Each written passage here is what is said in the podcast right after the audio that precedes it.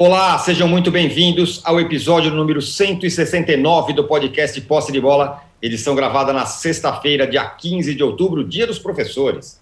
Eu sou Eduardo Tironi já estou conectado com os meus amigos Arnaldo Ribeiro, Juca Kifuri e Mauro César Pereira.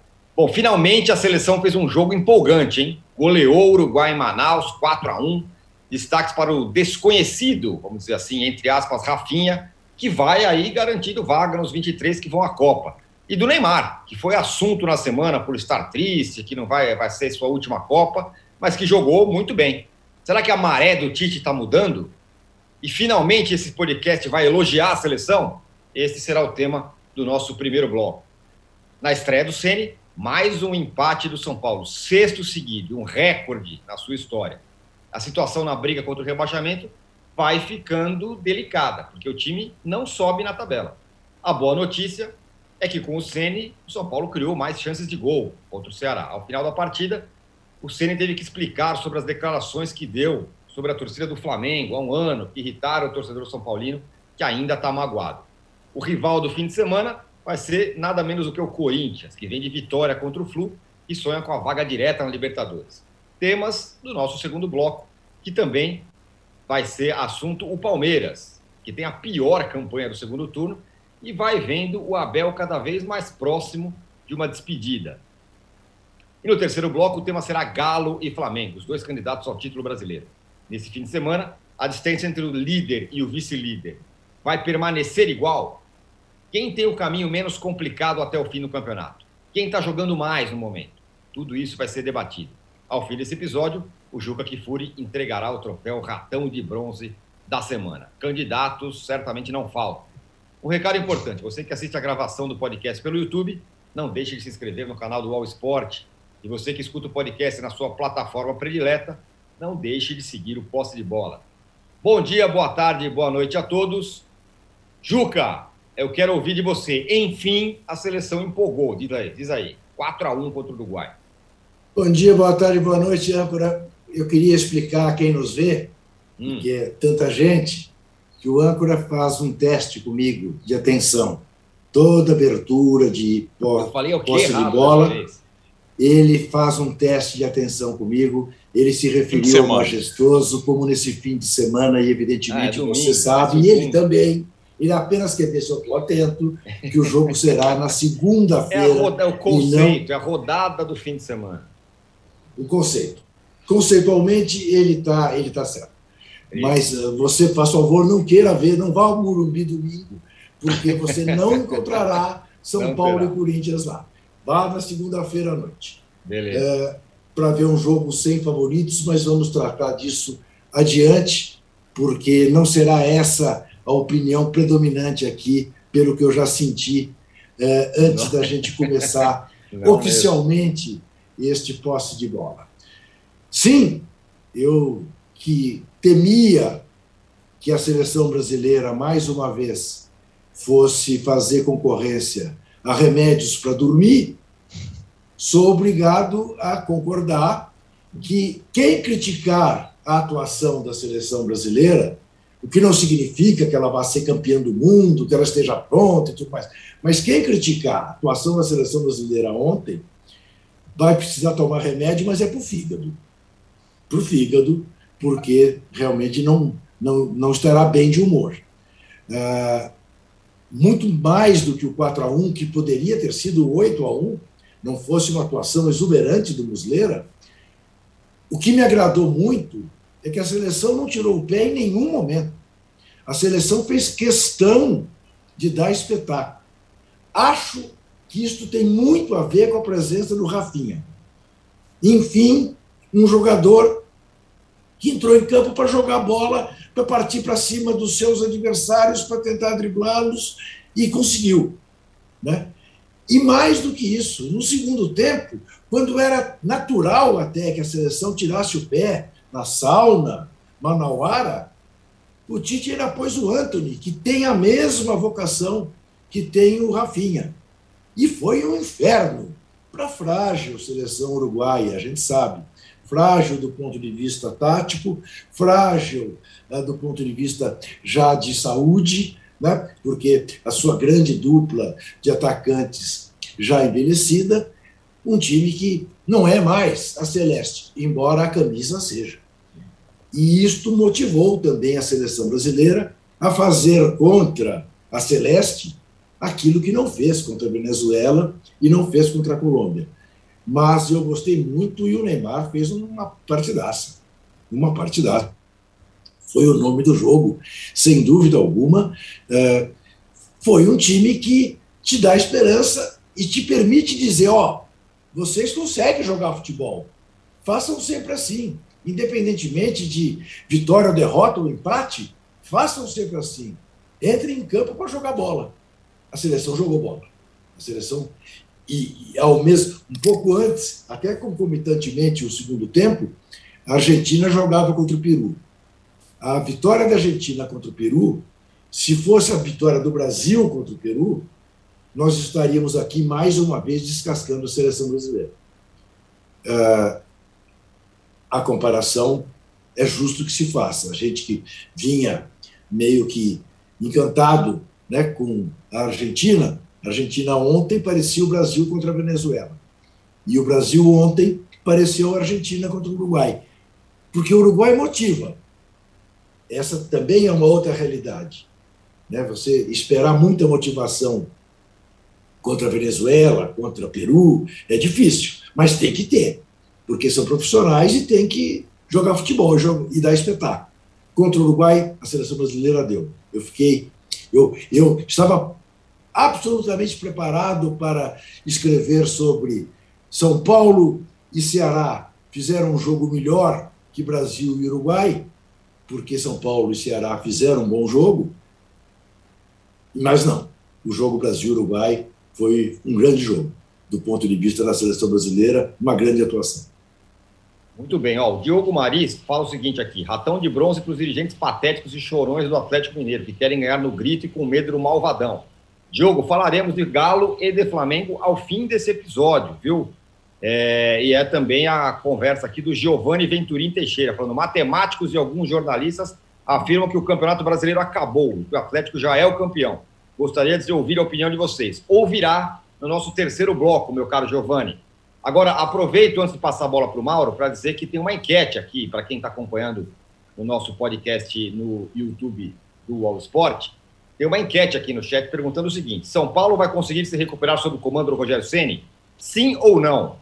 Falaremos disso no nosso segundo bloco. Mas antes disso, o que eu mais quero ouvir mesmo, e eu quero saber se eu vou ouvir de verdade, é o Mauro César falando que gostou da seleção. Vai ser a primeira vez na minha vida que eu vou falar que eu vou ouvir o que o Mauro César gostou da seleção.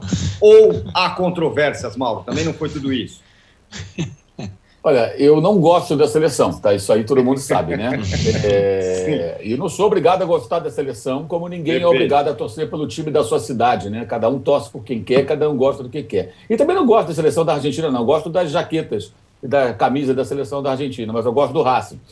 É, mas gostei da atuação da seleção, né? A atuação foi, obviamente, muito boa. Falei sobre isso longamente ontem no, no fim de papo aqui no UOL, eh, depois da partida, e concordo com o Juca. É evidente que, que, que, o jogo de ontem foi um jogo que merece elogios. O que me chama a atenção é a tropa titista, que até com a bola rolando, já põe as garras para fora e começa assim: não, quero ver quem vai reclamar hoje. Meu amigo, claro que ninguém vai reclamar da atuação se a atuação é boa. Pô, tá com a cabeça onde? Você reclama quando é ruim, quando é bom você elogia. Até jornalista que não percebe isso, ah, faça meu favor, é muita vontade de defender o técnico e muita gratidão quando é um jornalista corintiano, é o caso do Juca. É, é, no caso do eu sou corintiano, sim. agora, do que eu vou dizer agora. né? O jornalista corintiano que, é, por gratidão ao Tite, o defende condicionalmente. Gente, os títulos que o Corinthians ganhou com o Tite, eles não vão embora, eles vão ficar lá. Você pode criticar o Tite se for ruim e elogiar se for bom como eu fiz ontem e farei agora. Foi muito bem, porque soltou mais um time também, né? Eu achei que o time ontem não estava tão amarrado, não estava tão preso, não estava tão naquela situação. O Neymar é um imperador que fica aqui no El Adriano, mas é o imperador do time do Tite, fica ali como um reizinho, vai, o, o reizinho fica melhor do que o imperador, né? Tá ali no, no, no, no, centro do campo, faz o que ele quer, dando alguns dribles inúteis no meio do campo para provocar adversário, né? Para ver se arruma uma falta, um cartão, tretando com os caras e o resto do time corre sem bola, volta para marcar no próprio campo. Lembra? Vamos lembrar. O Brasil fez jogo, jogos recentes em que fazia 1 a 0 voltar para marcar no próprio campo. Contra Equador na Copa América e tudo mais. Negócio faz 1 a 0 Não, ontem o Brasil fez 1 a 0 O Brasil continuou atacando, continuou buscando o gol. Com 18 minutos estava 2 a 0 não tinha sofrido nenhuma finalização. Ou seja, é óbvio que o time, essa geração pode não ser a melhor da história, obviamente não é, mas pode produzir mais do que aquilo que vinha mostrando. Então, as críticas, todas elas feitas das atuações anteriores, elas foram absolutamente pertinentes. Né? E ontem mudou e ganha elogio. É uma coisa muito natural. Mas a ressalva sempre tem que ser feita. O time do Uruguai não, não dá. O Tabares é um, uma lenda do futebol sul-americano, nem só uruguaio. Mas realmente não tem mais condição, não só pelo aspecto físico. O Uruguai é muito mal treinado, gente. O time do Uruguai é, é, é, é, é um bando. Exposto, fraco na marcação, dando todos os espaços ao Brasil, não tinha um bom contrato. Não tinha nada. Nada. Era uma presa fácil. Aliás, eu acho que o Brasil e a Argentina têm que abrir muito olho com relação a essa partida, porque não, é, não pode ser coincidência. Vamos recapitular. Brasil e Venezuela. Jogo muito ruim do Brasil.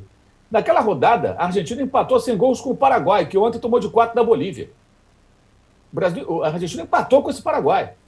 Né? No primeiro turno empatou em casa, num jogo até que teve um gol mal anulado, na minha opinião, por conta da intervenção do VAR brasileiro na ocasião. E agora empatou de novo. Aí, na sequência, meteu 3 a 0 no Uruguai, e ontem ganhou de 1 a 0 do Peru, como o Brasil ganhou da Venezuela ali apertado, empatou com a Colômbia e agora ganhou do Uruguai. O Uruguai tomou de 7 a 1 dos dois. Três da, do, da Argentina, quatro do Brasil, um golzinho. 7 a 1 o placar simbólico. Foi o que o Uruguai arrumou contra seus dois principais rivais dessa semana. Isso evidencia que é um time com bons jogadores, né? alguns veteranos mais ótimos, né? mas é um time fraco. Porque o Oscar Tabares não tem mais condição de treinar a seleção da, da a seleção celeste. Eu digo não só no aspecto físico, ele tem ali problemas físicos na beira do campo com muita dificuldade, mas de treinar mesmo, de, de, de como, do que pensa de futebol, do que, é, é, é do que esse time pode fazer.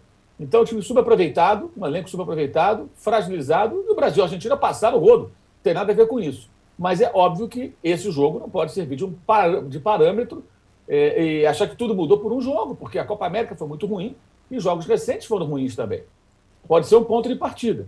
E fica claro, aí para o técnico, Tite, para os jogadores, para todos, todos, especialmente a comissão técnica, que dá para fazer diferente, né? Dá para fazer diferente. Porque os defensores titistas falavam o quê há pouco tempo atrás? Não, o time não é tão bom, os jogadores não são tão bons. Claro que não são tão bons se você comparar com os maiores craques da história do futebol brasileiro. Mas são melhores do que a maioria massacrante das outras seleções, gente. Especialmente aqui na América do Sul. Então, ontem foi um bom jogo, de fato.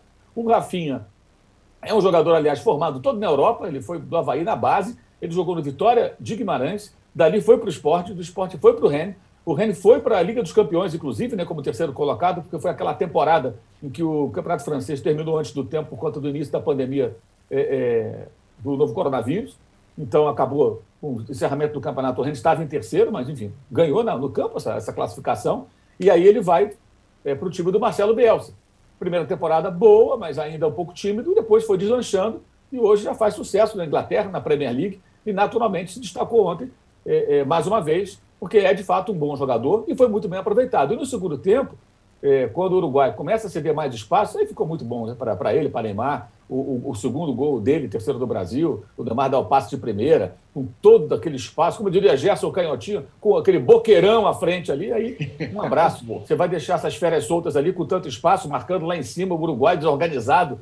E o Busleira, que o Juca até elogiou, que eu acho um tremendo frangueiro, fez grande defesa e tomou um frango, porque é um goleiro muito, muito mediano, mediano para baixo.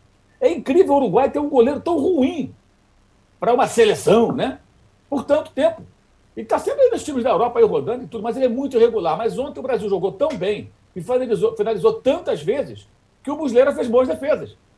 Deixou o franguinho dele lá na cabeçada do Gabriel Barbosa, o Gabigol. Né? Um frangaço, aliás. A bola molinha na frase, mão de alface total. Mas fez grandes defesas. É igual goleiro de time pequeno. Quando o time pequeno toma de 4 ou 5, 5 a 0.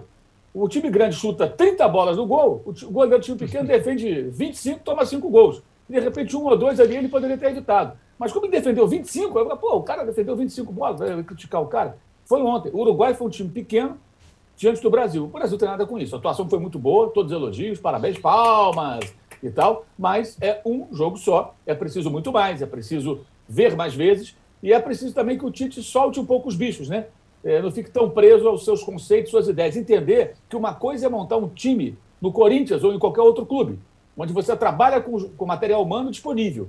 Na seleção, você pode, estalando os dedos assim, aparecer o Rafinha, gente. Que é uma questão só de observação. Os jogos do Rafinha passam na televisão.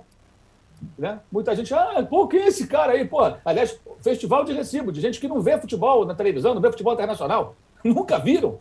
Nunca tiveram a curiosidade de ver um jogo do time do Marcelo Bielsa. Peraí. O Leeds está na sua segunda, né? Ou terceira? Segunda temporada. Segunda. Segunda. Segunda, terceira temporada. Não, segunda. Terceira temporada. Subiu. Não, segunda, né? A primeira foi da pandemia. Segunda, segunda. É, verdade. É a segunda. A primeira foi da pandemia.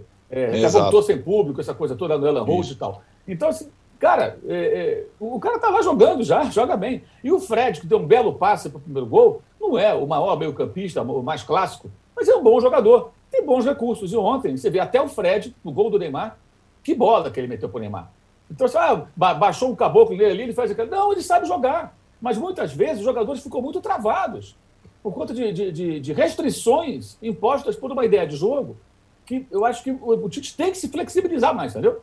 A seleção brasileira ele tem que ter uma maneira de jogar, ele tem que ter uma certa rigidez em alguns conceitos, mas se você tem jogadores muito acima da média, que ele não vai ter no Corinthians, no Flamengo, no Inter, no, no Grêmio, no Bahia, nenhum time que ele treinar no Brasil, ele tem que soltar. Ontem o Paquetá jogou bem. O Paquetá não vem jogando nada. O Rafinha jogou muito bem, o Neymar jogou bem, o Gabriel Jesus, que mais uma vez, 15 jogos, né? o Rodolfo Rodrigues até lembrou ontem, 15 jogos sem marcar pela seleção.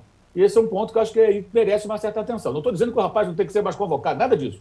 Mas não pode um atacante ficar 15 jogos sem marcar um gol e ontem teve muitas oportunidades não aproveitou. O que, que acontece com ele? Isso é outra questão que a comissão técnica tem que trabalhar. E o Gabigol fez um gol, mas ele já era uma carne assada, já estava muito fácil, e o goleiro resolveu falhar justamente na bola que ele finalizou. Né? E ainda perdeu o gol antes.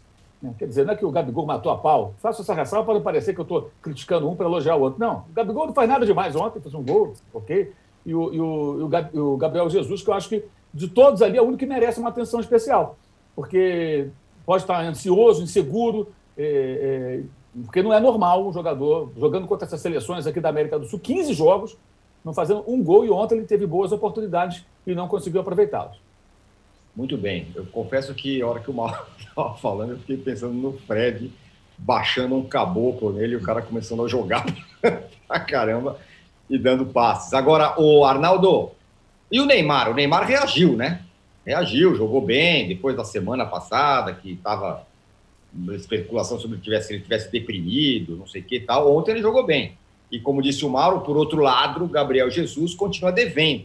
E agora com essa concorrência muito forte do Rafinha. Só um detalhe sobre o Rafinha e sobre não conhecer o Rafinha. O próprio Rafinha tem essa sensação, falar, é, quase que ele pediu desculpas pela torcida brasileira não conhecer ele, né, depois do jogo. É, eu sei que não me conhecem aqui e tal. Curioso isso. Mas fala aí, Arnaldo. Mas, o, o âncora, assim, oi, o Rafinha não ser conhecido do torcedor, ok, ele não é obrigado a ver tudo que é jogo que passa na televisão, é, claro, claro. canal por assinatura, assinar outro negócio de streaming, não é obrigado a fazer esse negócio todo. Mas pô, o jornalista que se propõe a falar de futebol, nunca ouviu falar do jogador que atua no Leeds United na Premier League, aí está errado.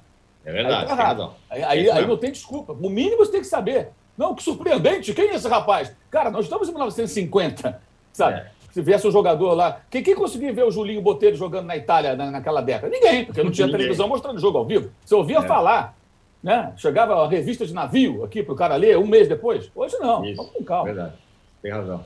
É, do tempo do quem é quem, né, Arnaldo? Esse é do seu tempo, lembra que a quem é quem? Boniek da Polônia, Lato. Mas fala aí, Arnaldo. Bom, por partes. É... Começando pelo Gabriel Jesus, eu não vou cair na tentação de, de fazer a comparação Gabriel Jesus, Gabigol, aquela eterna comparação que o público fez, né? O público de Manaus pedindo o Gabigol, etc e tal, Brasil, Flamengo, etc e tal, mas eu vou pegar a comparação dos dois, é, ou uh, a análise dos dois para concluir o que foi para mim a data FIFA, essa mais uma data FIFA para o time do Tite, pro Tite, enquanto técnico.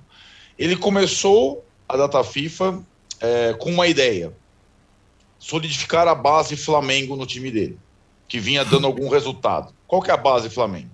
Base Flamengo era é, Gerson, Everton Ribeiro, Gabigol, é, Paquetá ao lado do Neymar. Ele insistiu isso em vários jogos, se vocês repararem. E começou assim a data FIFA. A base Flamengo é, deu algum sinal lá atrás, mas nessa rodada eliminatória ela não, não aflorou.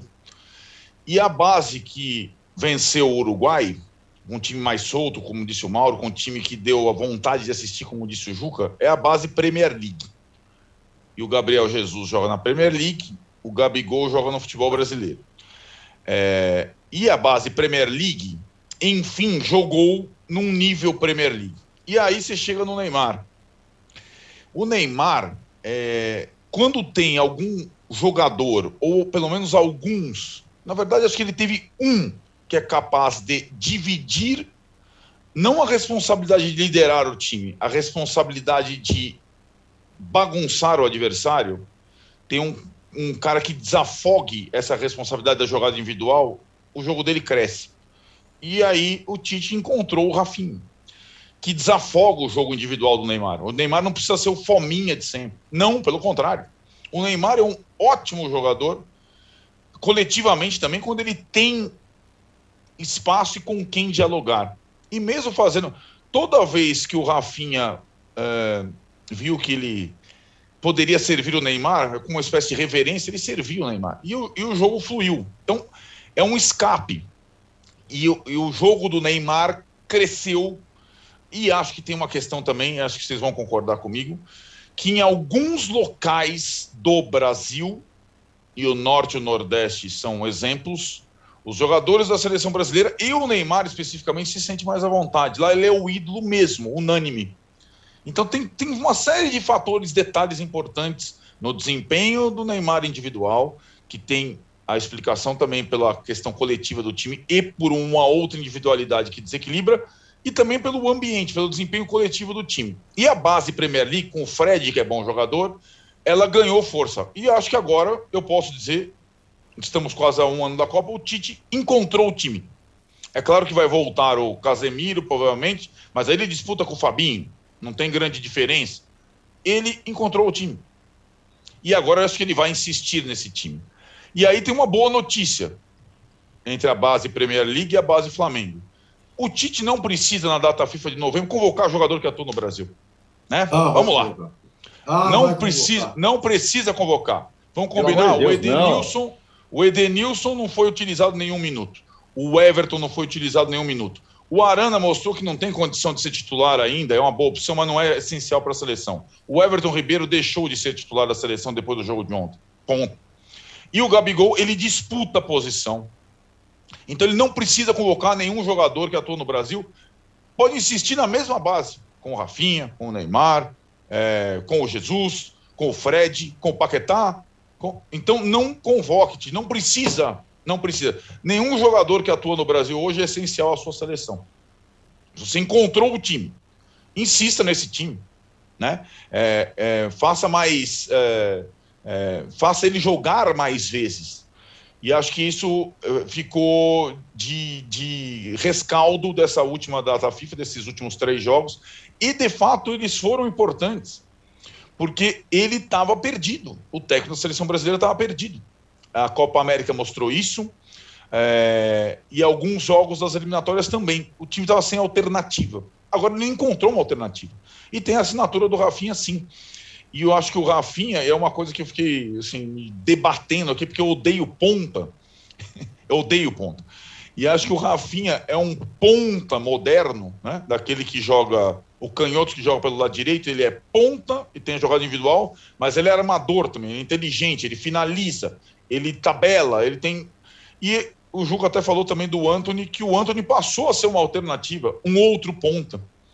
E abrindo o jogo, o Brasil conseguiu encontrar possibilidades que ele não tinha vislumbrado até então. Esses dois caras aí estão na Copa já. Um provavelmente titular, o Rafinha, e o outro reserva, o Anthony. E é engraçado, porque eles não estavam, digamos, e foram sendo chamados, eles não estavam na lista dos 30 principais jogadores da seleção brasileira. E hoje eles estão não só entre os 23, mas devem estar entre os 18 e, e ganharam pontos. Isso só foi possível com essa série insana de jogos de seleção que, que para o Tite serviu, sim, para encontrar uma luz. Agora insista na luz e deixe o Brasileirão em paz, pelo menos até 2022. Muito bem. Quantos, oh. anos, quantos anos tem o Rafinha? Rafinha tem acho que 24, deixa eu ver aqui. Tem 24 anos. Quer dizer, ele podia ter jogado a Olimpíada e não foi nem lembrado para a Olimpíada. Nem lembrado, verdade. Tem toda razão, Juca. Boa lembrança. Ó, aqui, ó. o Jardim não vê a Premier League? Ih, é, rapaz. Ó, o Roner Antônio fala que a zaga titular tem que ser Marquinhos e Lucas Veríssimo. Thiago Silva é lento e o Cavani está lento, por isso foi bem. Se é o Lukaku, não consegue pegar. Diz aqui o Roner Antônio falando sobre, sobre a seleção. Bom, fechamos aqui o primeiro bloco do episódio 169 do podcast Posse de Bola. É, a gente podia ter um pouco mais de like, né? Não quero ficar pedindo, mendigando likes aqui, mas o Juca, por exemplo, já está fazendo seu papel de pedir likes randômicos. Vamos aí chegar em 3 mil likes hoje, certo? E a gente volta em um minuto para falar sobre São Paulo, Corinthians e Palmeiras, os paulistas. Vai ter Corinthians, vai ter São Paulo e Corinthians. São Paulo empatou na estreia do Ceni.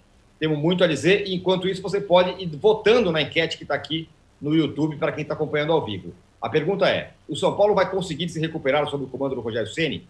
Sim ou não? Assim que a gente voltar, eu dou a parcial aqui. Já voltamos.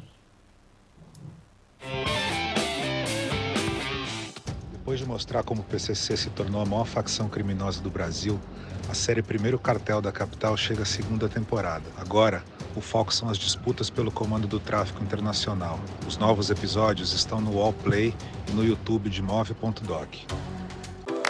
Ideias, uma série de entrevistas em vídeo do UOL. Com grandes nomes, experiências, incômodos, propostas e soluções. Assista ao Ideias no YouTube do UOL.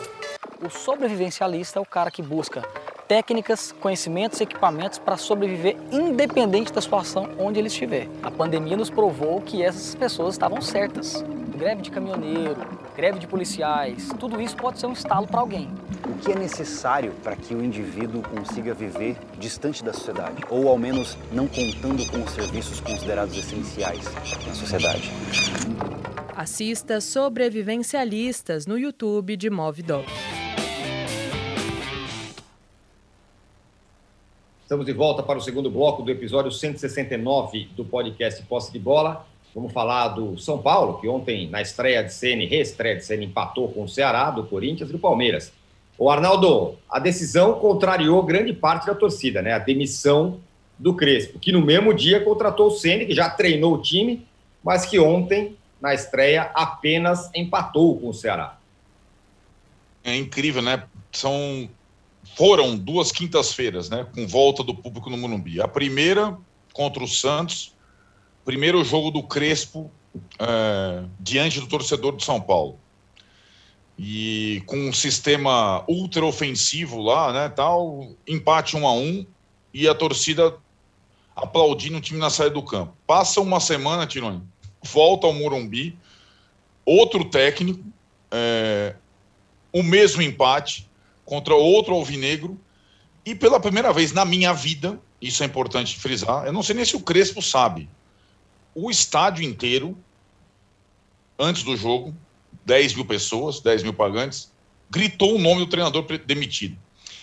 Então, eu acho que a gratidão da torcida do São Paulo ao Crespo, mesmo que o trabalho dele é, fosse passível de críticas no atual momento, ela é muito sintomática. O estádio não mente, Tirone é, a voz da arquibancada ela é soberana. Então, eu acho que o Crespo sai do São Paulo é, no coração do torcedor.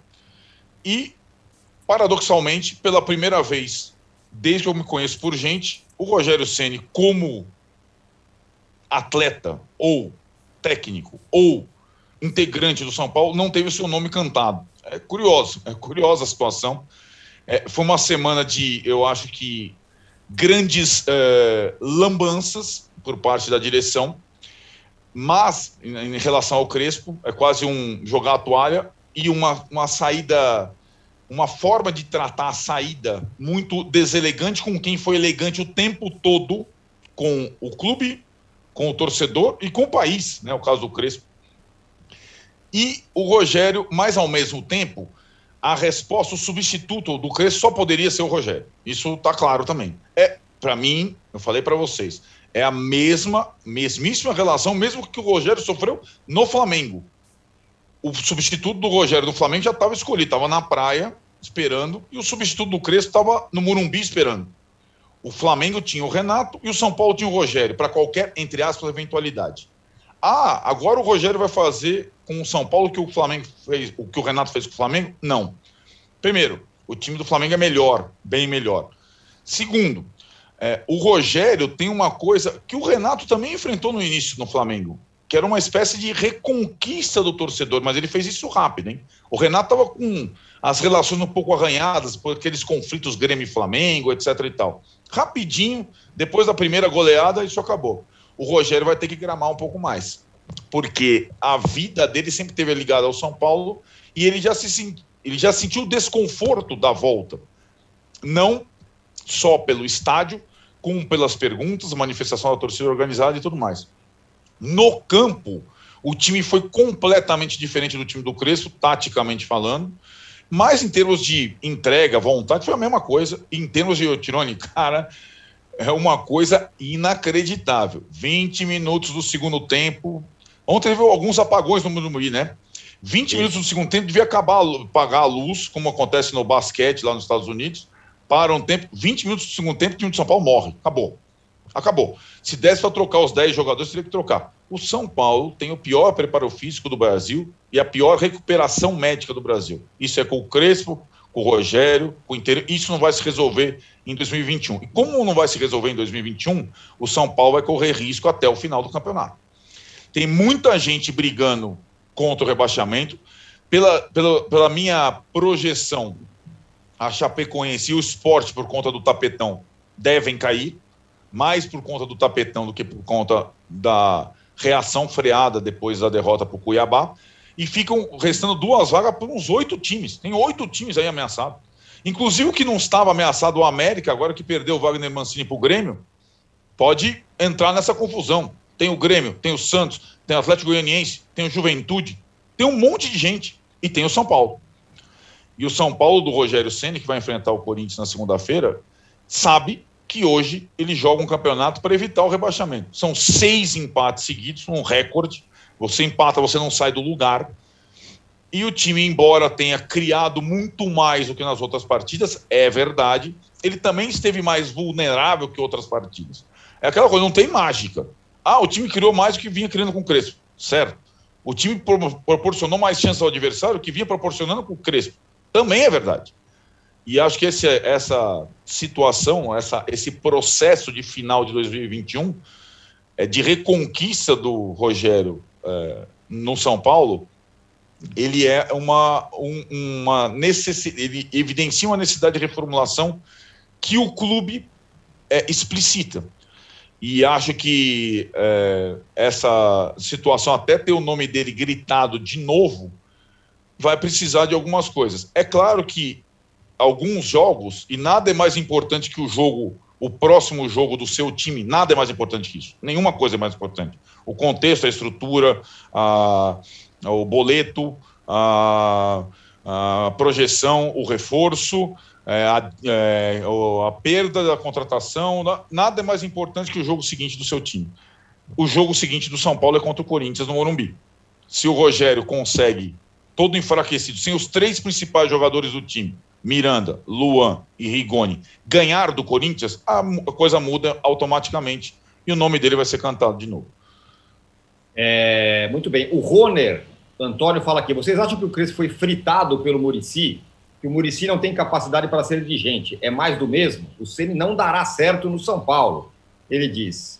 É, não acho que tenha sido fritado pelo, pelo Murici. Ele até gostava do Crespo, mas ele gosta, gosta muito do, do, do, do Rogério, isso sem dúvida nenhuma. Ô, ô Mauro, é, no ano passado, você falava assim: olha, o Luxemburgo chegou ao Vasco e a tarefa não é difícil tirar o Vasco do rebaixamento. Deu tudo errado. O Vasco caiu. É, é possível comparar isso agora? A tarefa que o Rogério Ceni tem, ela não é tão difícil, mas diante das circunstâncias pode ser uma tragédia?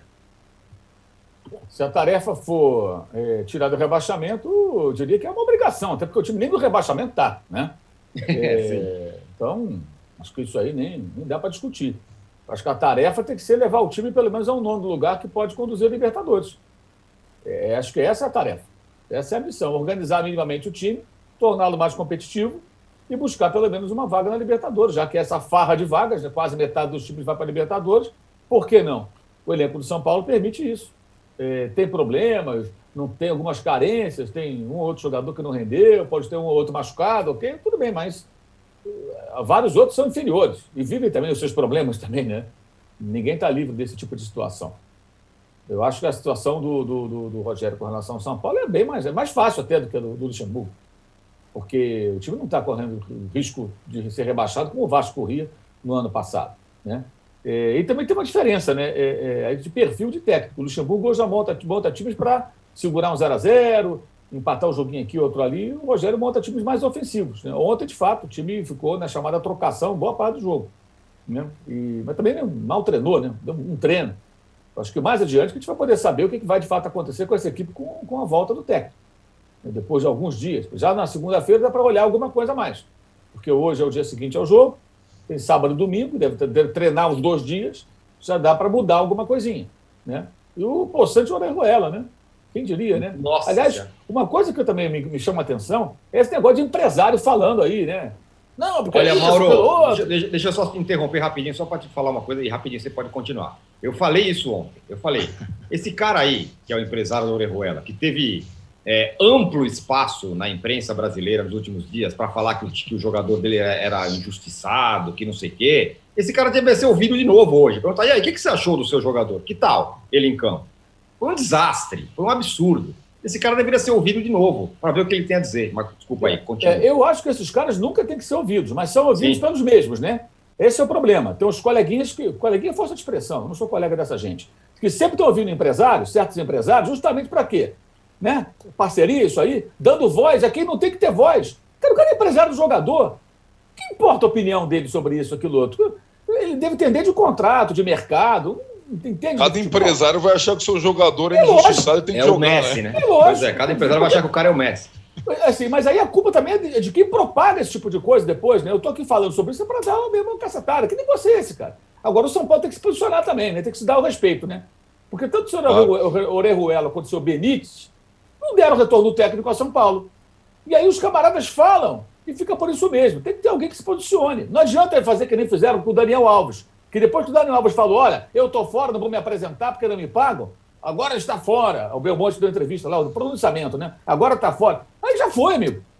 Tinha que tomar uma é. atitude antes, chamar o cara para conversar meses antes, rescindir o contrato, fazer um acordo com ele. Permitiu que o Daniel Alves fizesse assim e fosse embora, virando as costas para o São Paulo. E agora é empresário do jogador falando, o cara percebe que eu vou falar aqui, vou ganhar um ibopezinho, ter os amigos na mídia que vão me dar visibilidade, né? Os de sempre. E aí vamos que vamos. Né? Tem a praga Daniel jogador. Alves, Pelo menos eu mostro para os meus clientes que eu sou ativo, que eu, eu brigo pelos meus jogadores. Para o cara é interessante. O São Paulo não, não se posiciona, cara.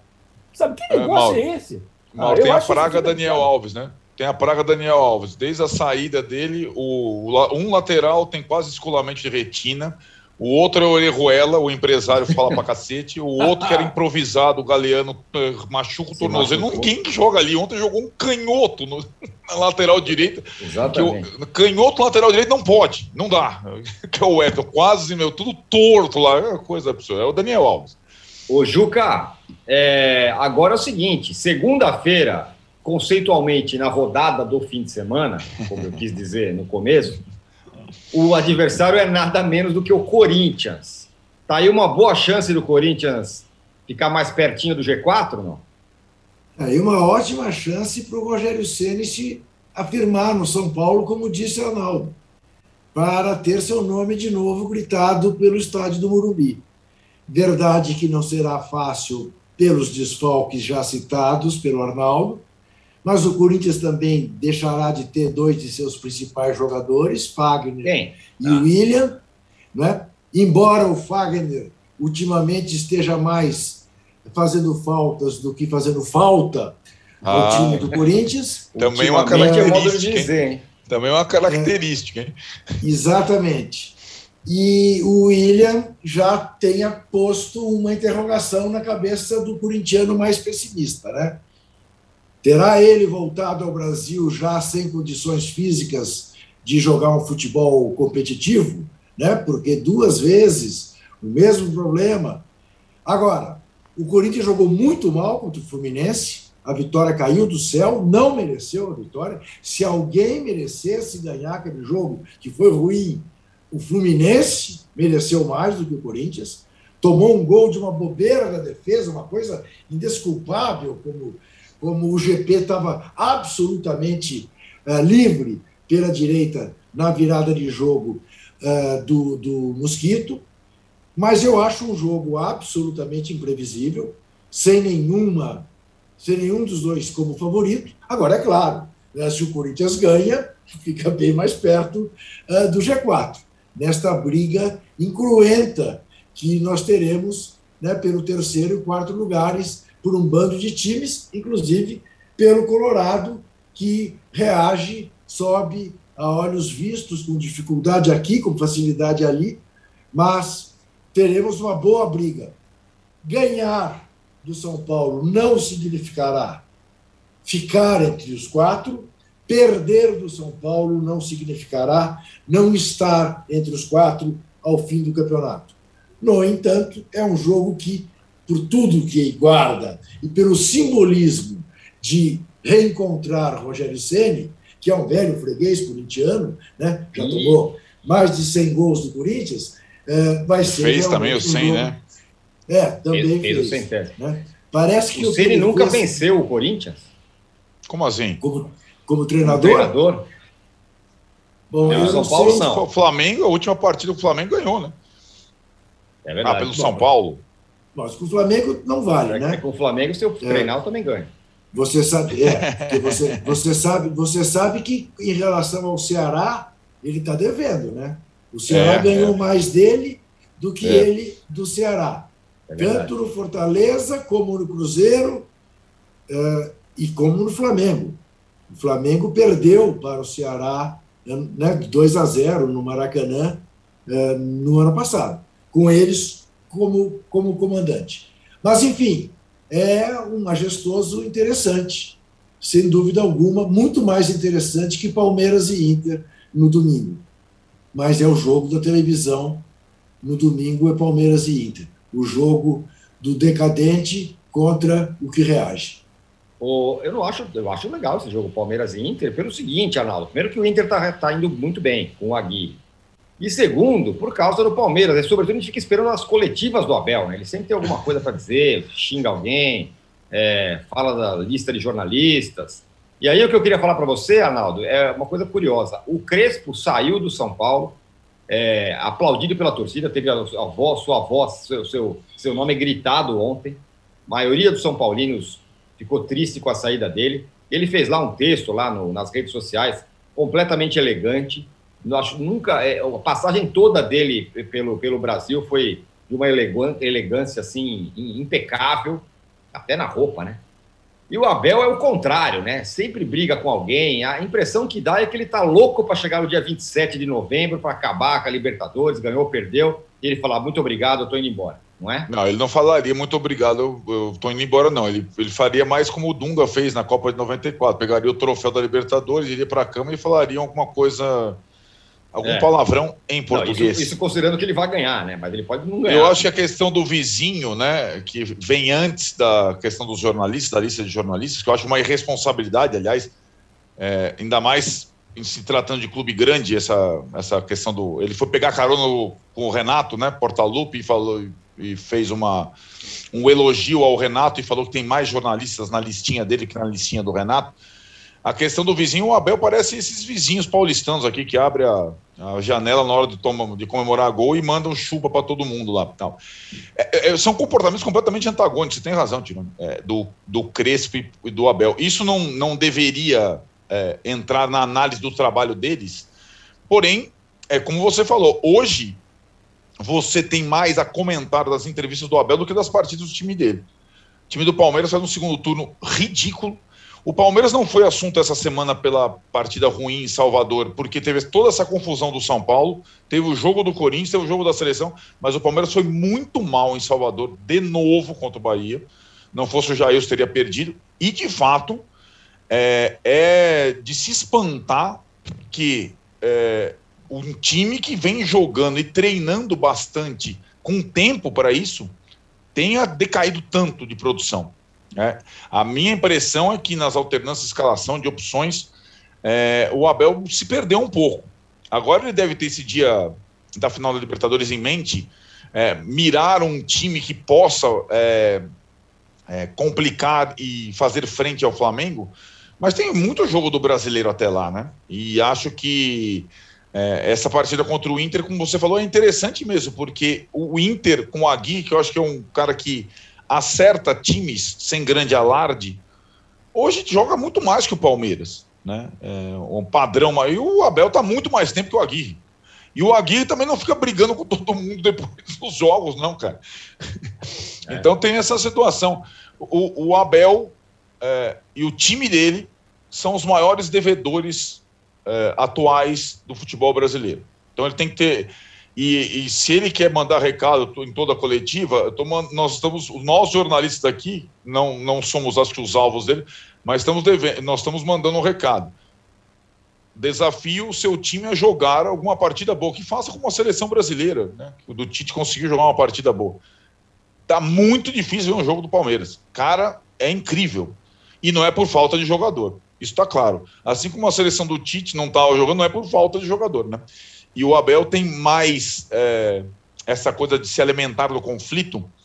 É uma estratégia, evidentemente, mas a questão do campo, ele não está conseguindo dar uma resposta boa, não, viu, Tironi? Ele dá respostas boas é, nas entrevistas, que a gente repercute durante a semana, mas as respostas do campo, elas sumiram, simplesmente sumiram. Concordo com você. E quando gente fala respostas boas nas entrevistas, é porque sempre causa alguma reação, né? É. Ele, as entrevistas dele são melhor que as, melhores que as do Tite, que fala lá dos externos desequilibrantes, da zona 14 e tal. E o Abel vai lá e xinga e reclama e tal. Bom, fechamos aqui o segundo bloco do episódio 169 do podcast Posse de Bola. Ó, a nossa enquete sobre o Ceni vai escapar, vai fazer o São Paulo escapar do rebaixamento ou não? Aliás, a pergunta é: São Paulo vai conseguir se recuperar sob o comando de Ceni? Sim, 41%. Não, 59%.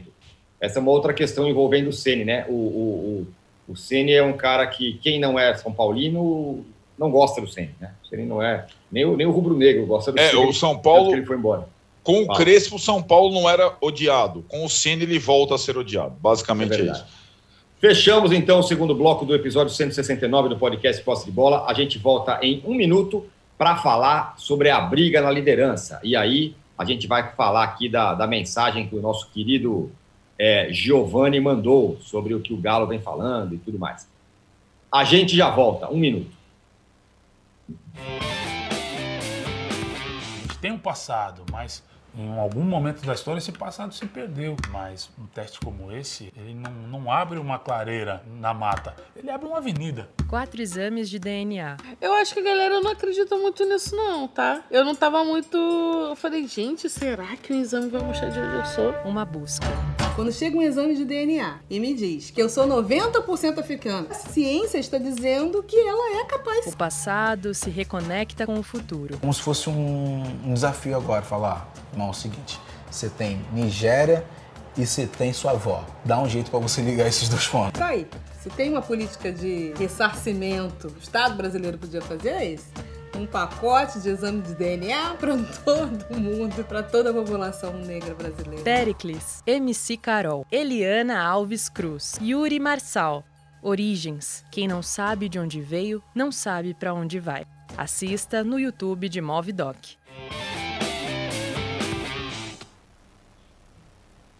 Estamos de volta para o terceiro bloco do episódio 169 do podcast Posse de Bola. Vou fazer um exercício aqui fazer a mesma pergunta para os três. Vamos falar do Galo e do Flamengo. Então, Juca, é o seguinte: a pergunta é: quem está jogando mais? O Galo ou o Flamengo? E a segunda pergunta: quem tem a tabela mais amigável, vamos dizer assim, daqui para frente? O Galo ou o Flamengo? Você está mutado, Juca. Hum. Cara, coisa rara acontecer comigo. Verdade. É, Veja bem, não dá, pelos últimos três jogos, você definir isso com absoluta clareza, dados os desfalques, tanto de um como de outro. Dá para dizer que o Flamengo Ao contrário do que calculavam os atleticanos, Cuca, inclusive, se saiu melhor nesta fase sem seus principais jogadores do que o Galo, porque obteve sete pontos iguais aos sete pontos do Galo. No entanto, o Galo perdeu dois pontos contra a Chapecoense e não se pode dizer que o Flamengo tenha perdido dois pontos com o Bragantino. Então, nesse aspecto, o fato de o Flamengo ter mantido a diferença é um, é um aspecto a favor do Flamengo. No domingo, o Flamengo tem um jogo menos complicado do que tem o Galo. O Flamengo recebe o Cuiabá, já sabendo do resultado do Atlético Mineiro contra o Atlético Goianiense em Goiânia.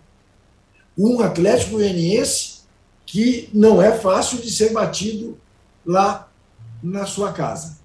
Então, eu te diria que se pode acontecer uma alteração nessa diferença nesse domingo, esta alteração é mais provável que seja pró-Flamengo do que seja pró-Galo. Embora, se eu tiver que apostar, eu aposte que será mantida a diferença. Daqui para frente, depois. O, Tirone, eu não tem tabela fácil, não tem tabela mais difícil.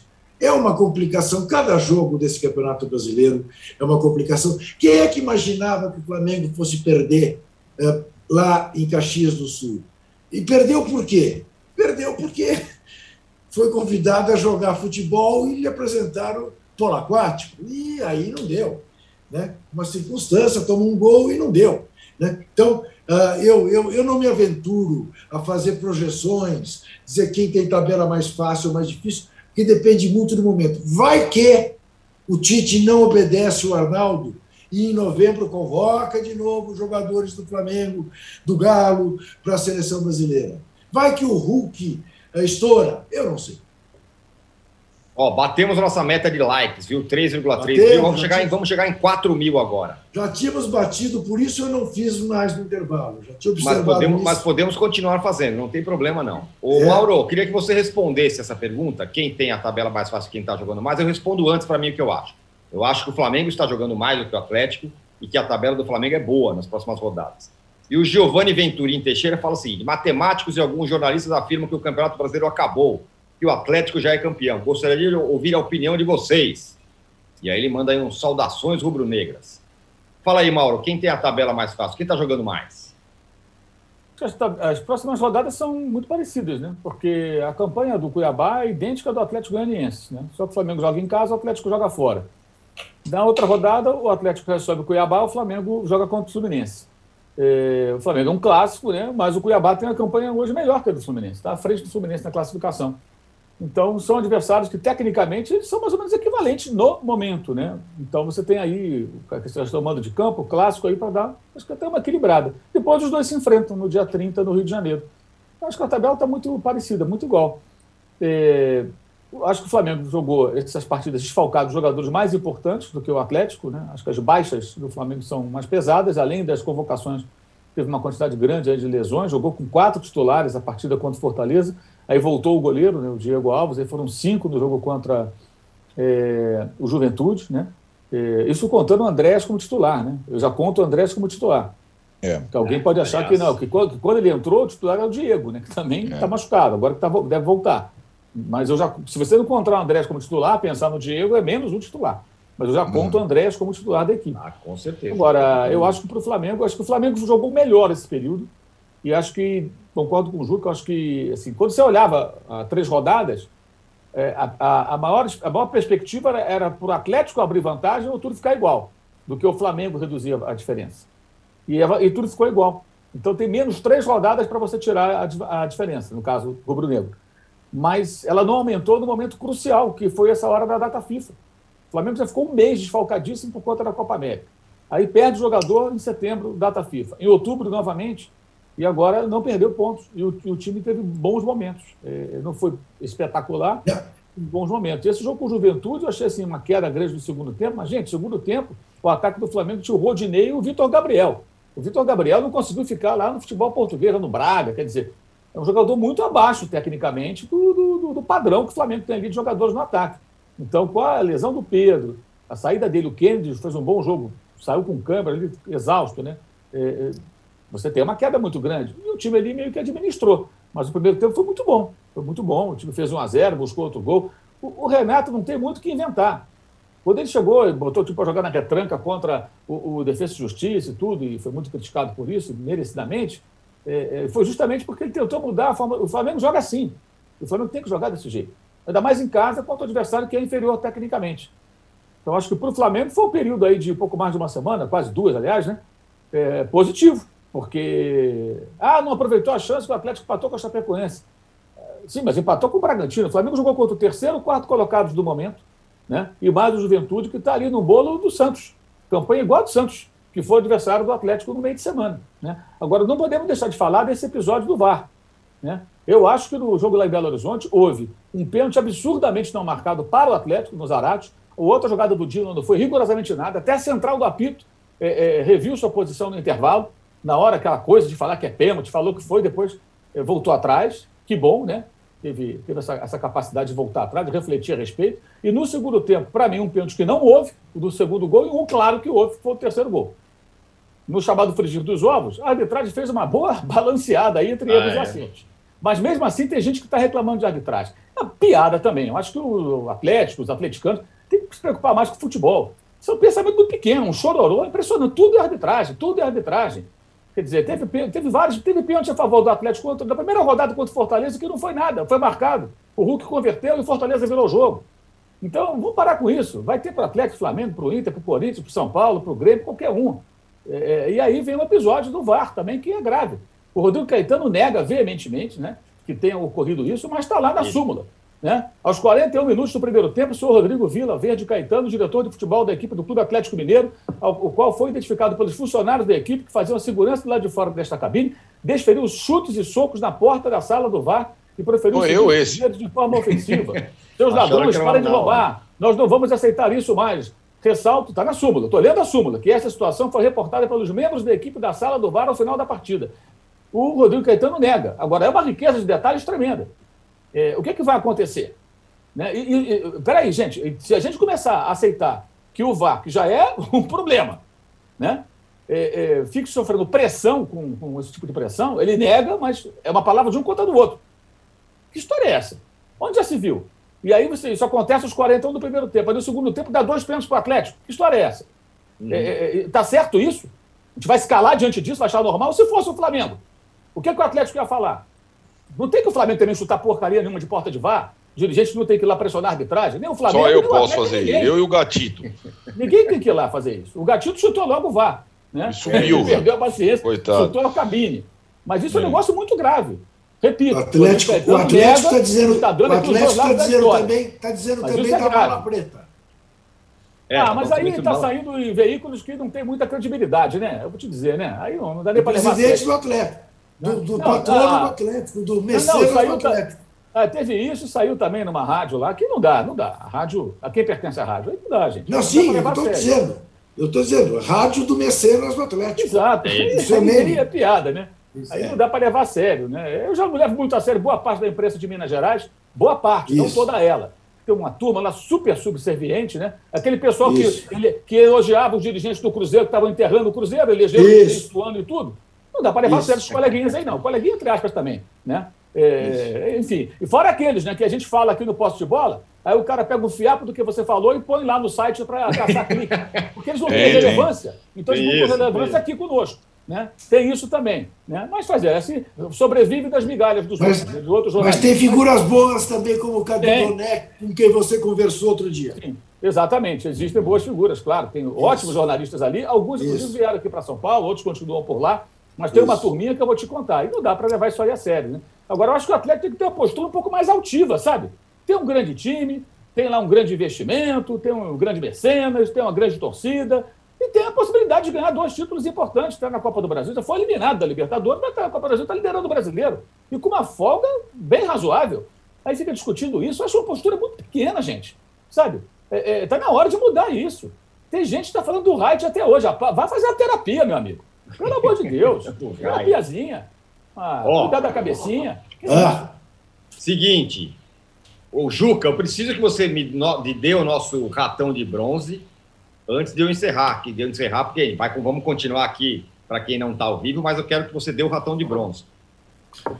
Olha, eu quero deixar claro a quem nos vê que eu não apenas não critico quem critica a imprensa, como aplaudo quem critica a imprensa e com muita frequência critico a imprensa.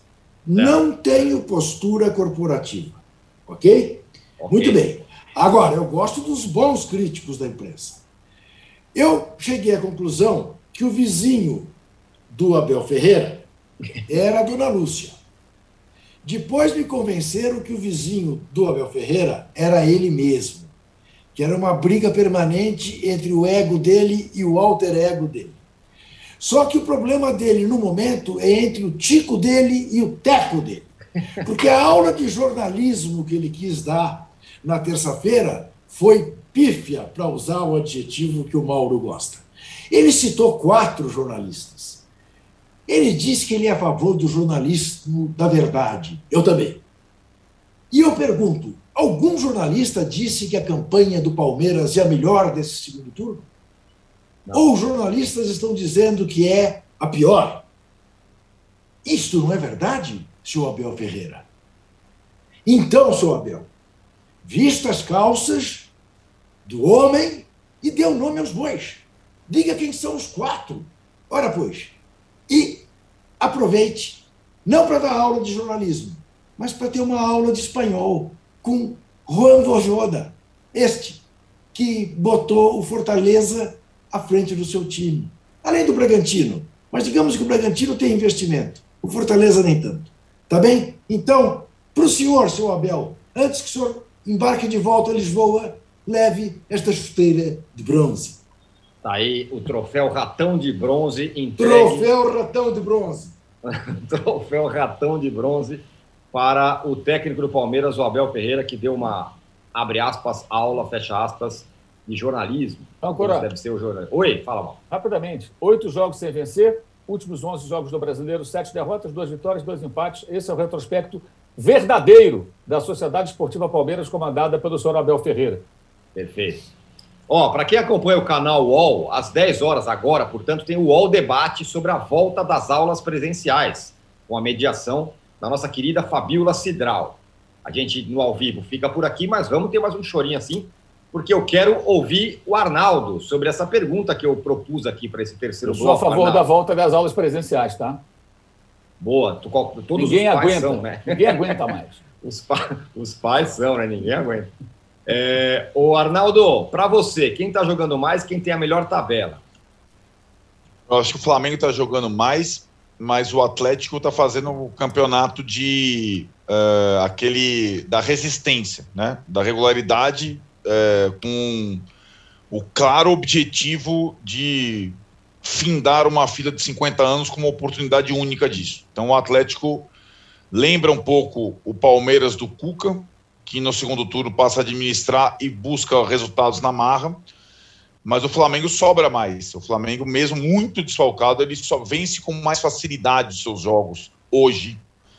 E acho que a projeção que os companheiros fizeram até o confronto direto do dia 30, é, é, é, também eu concordo com eles que é muito semelhante às dificuldades dos dois times até o confronto direto. E acho que, assim como na temporada passada, a chance do Flamengo vencer esse campeonato é vencer o confronto direto. Acho que se o Atlético não perde no Maracanã, ele tem enormes chances de ser campeão brasileiro, porque é um time que oscila pouco em termos de resultado, perde muito pouco. É o melhor time do segundo turno, é o único time do segundo turno que não perdeu. Continua com essa situação. Agora empata também, não só vence. E acho que é, tem no meio do caminho para os dois a questão da Copa do Brasil. E no final de novembro, o Flamengo tem o, a Libertadores, além dos seus jogos atrasados. O Flamengo ainda vai ter muito jogo.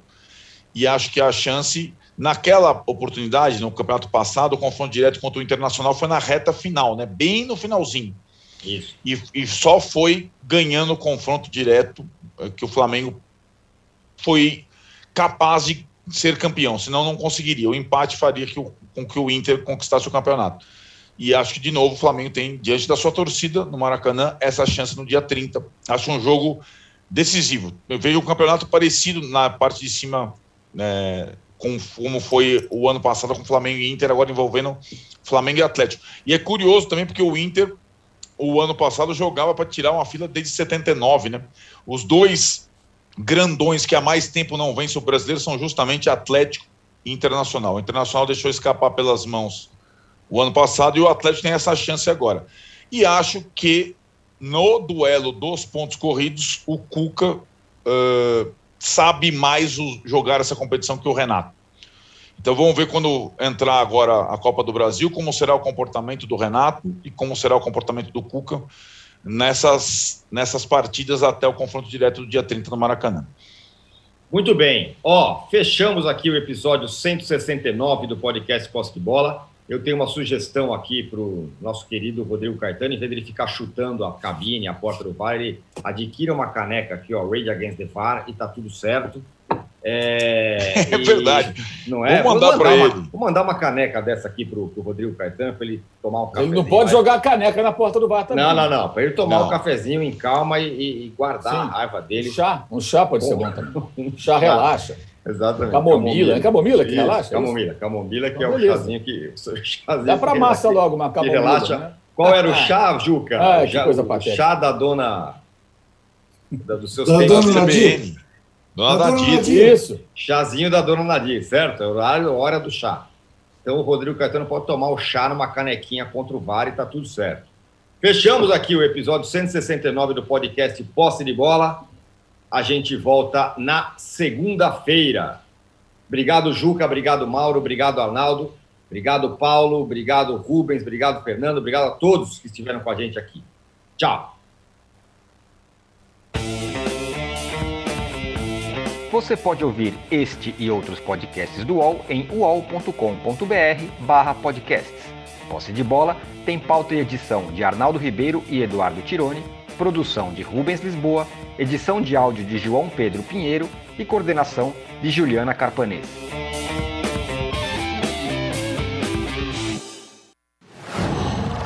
Qual?